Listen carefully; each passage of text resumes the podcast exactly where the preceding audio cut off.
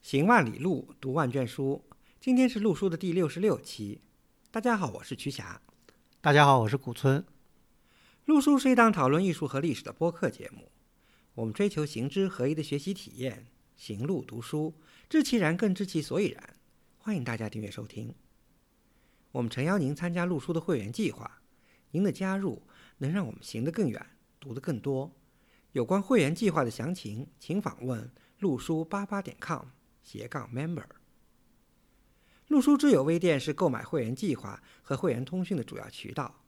你也可以添加陆叔的微信号 artinstu 二零一八联系我们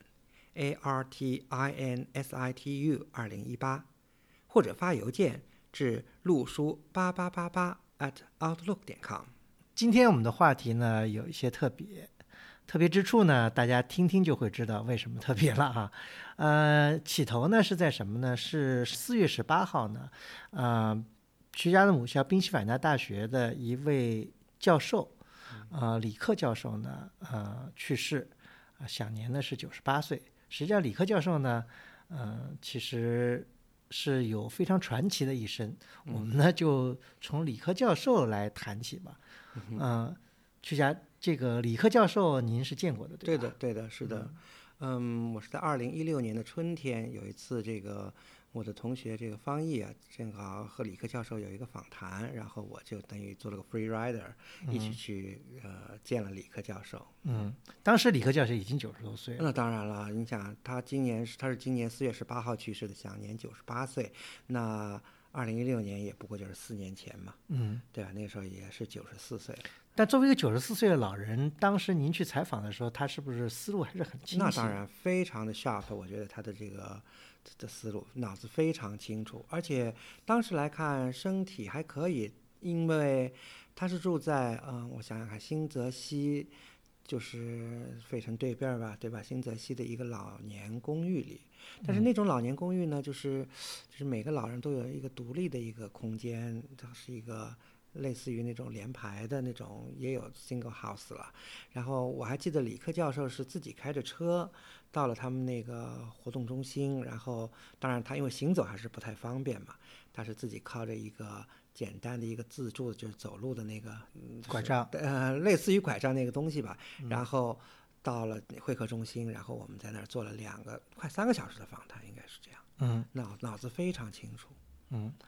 呃，因为李克教授呢，基本上从六十年代开始在，在宾大拿到了博士学位以后，嗯就一直在宾大从事教学工作，是对吧？的对的，他在宾大主要是教古汉语，嗯。教古汉语对。那因为他年纪来说，肯定是在你入学以前他就已经退休了。哦，那当然，那当然，嗯，但是我们今天要聊这个李克教授呢，是非常传奇，因为李克教授他听这个名字啊，大家大家千万不要认为他是中国人，他是一个地地道道的美国人。嗯啊、李克只是他的取的这个中文的名字啊对，而李已。克是他的 last name 是这个 Ricket，嗯，嗯那么他传奇在哪里呢？他曾经在中国生活过七年，对吧？对这七年里面呢，又有四四年的时间是在中国的监狱里面度过的。嗯，当时呢，他曾经被指认为是美国的间谍。嗯嗯，完了，一直在中国的监狱里待到了一九五五年释放，然后回了美国，对吧？哎对完了，继续完成了他的学业，到一九六零年啊，取得了博士学位，然后嗯就在宾大。嗯，嗯，在讲这以前呢，在讲李克教授以前呢，能不能请瞿霞把你们系的情况简单跟大家呃讲一下？就是李克教授后来在什么系担任什么样的职务，他的这个老师又是谁？这些情况，这个说来有点话长，呃，但是也可以简单聊一聊吧。李克教授呢，就是李克，他当时在宾大读书的时候叫东方学系，就叫 Oriental Studies、啊，嗯对，这个就是跟当时这个应该说是二十世纪初，呃，西方其实这个传统应该可以得到十九世纪末了。这个西方的，就是一些重要的高校呢，都开展了这个东方学的这个研究，就是这个 Penn 东的方学是指哪？是指哪个地域？那就是就是 Oriental 了，就是从近东开始的这个这个东方了。嗯，对，就是这一点跟现在我们讲的 Oriental 有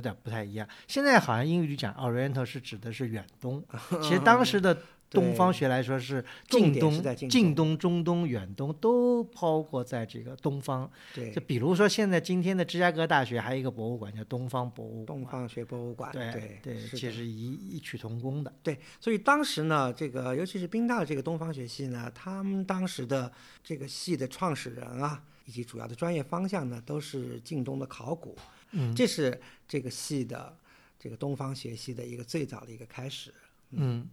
那么讲到理科呢，因为理科是学中文的嘛，那也有一个就是中文，就是中国研究或者说汉语研究怎么引入这个东方学系呢？这个应该是在一九三八年，呃，也和一位比较有名气的一位学者，他叫嗯，中文名字叫卜德，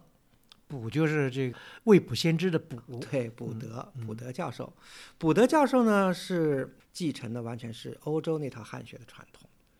呃，怎么说呢？就是老一辈的汉学家，他们的主要工作就是，就是在研究和翻译中国的古代经典，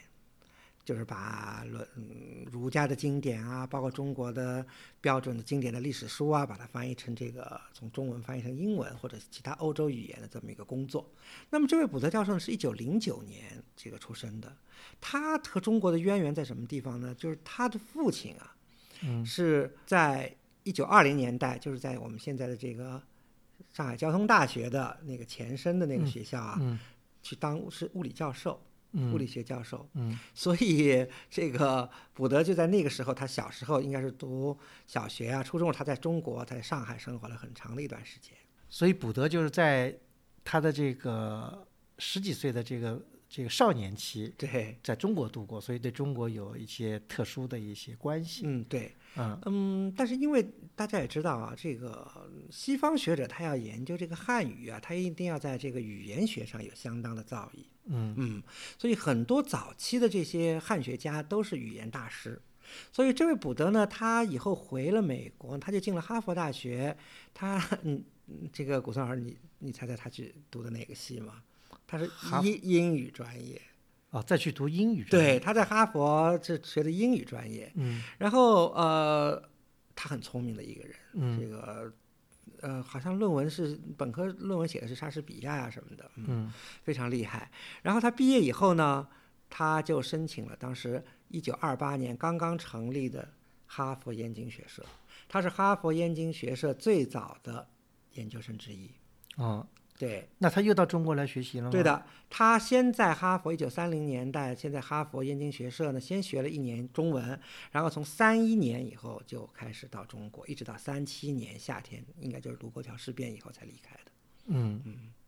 非常那么长一他段时间，回了美国以后，就到了宾大。嗯，对的，他是二零零三年去世的，那么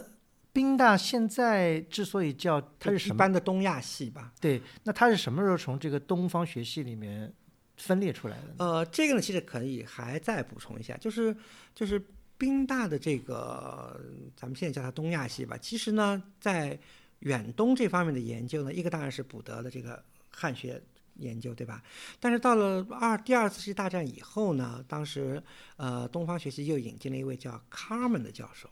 这位教授呢是研究这个中国的艺术史的。所以呢，可以说在 Penn 在宾大一直就有两个，就是东亚系中国研究方面一直是有两个传统，一个就是卜德教授的传统，一个就是卡门的研究艺术史的这个传统。嗯所以呢，可以说呢，这两个传统一直是传承至今。卜德教授的后继后继者当然是这个